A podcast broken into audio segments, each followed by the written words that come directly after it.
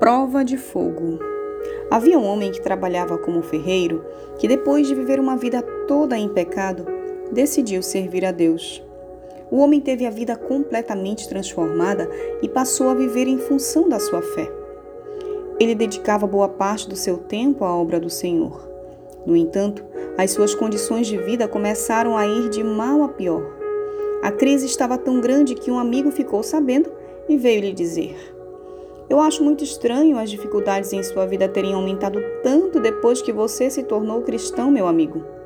Longe de mim querer enfraquecer a sua fé, mas eu preciso ser honesto com você.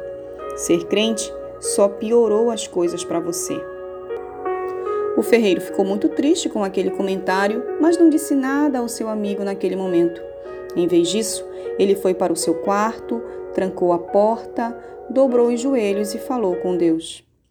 Senhor, por mais que eu tenha ficado chateado com o que meu amigo disse, ele não mentiu. Parece que tudo tem sido cada vez mais difícil para mim. Por favor, Senhor, me dê sabedoria e entendimento para que eu encontre a resposta certa para ele quando ele vier a mim novamente. E a resposta de Deus veio ao seu coração bem no dia que seu amigo veio visitá-lo. Enquanto ele estava trabalhando com o ferro, ele disse: meu amigo, que bom que você voltou.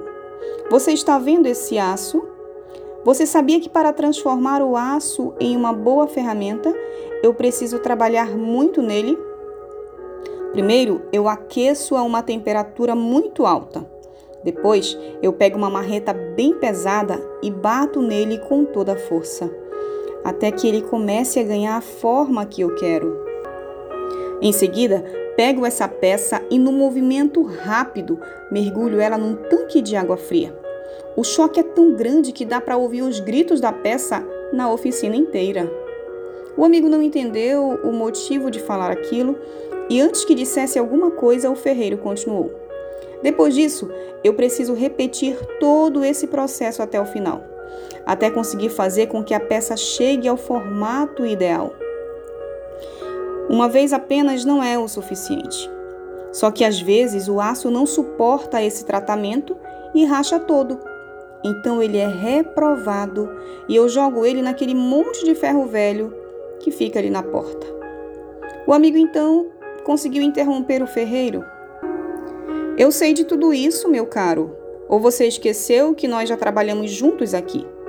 Mas o ferreiro respondeu: Eu sei que você sabe. Eu só queria te dar uma resposta sobre aquilo que você disse a respeito da minha vida está indo de mal a pior, depois que eu aceitei Jesus.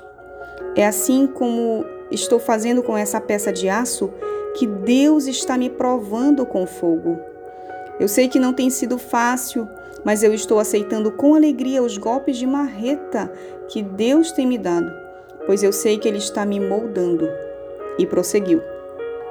A única coisa que eu peço é que Deus ele nunca desista de mim, que ele me dê forças para suportar esse tratamento até o dia que eu consiga ter a forma que ele deseja que eu tenha.